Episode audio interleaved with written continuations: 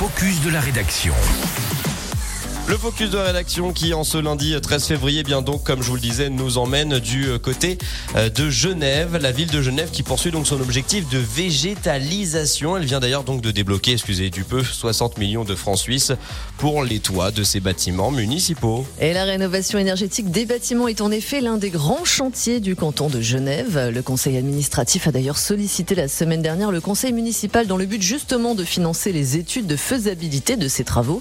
L'objectif est de végétaliser et couvrir de capteurs photovoltaïques les toitures plates de la ville. 86 bâtiments pourraient d'ailleurs en être équipés, mais dans un premier temps, 40 seront retenus avec un potentiel de végétalisation de 28 000 mètres carrés, soit l'équivalent de 4 terrains de foot.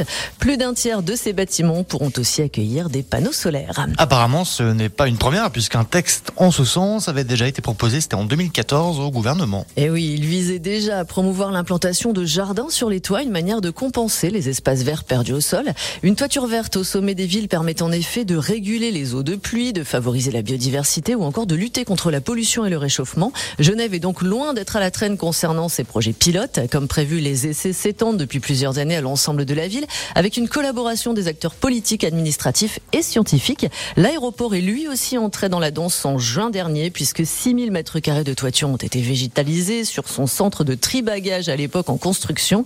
930 mètres carrés de panneaux solaires sont venus compléter le tableau. L'objectif, produire 71 MWh d'électricité autoconsommée pour les besoins du bâtiment. Eh ben, c'est top d'en avoir parlé. Merci beaucoup. Émilie Bellet, 7h17. On vous souhaite un bon lundi avec les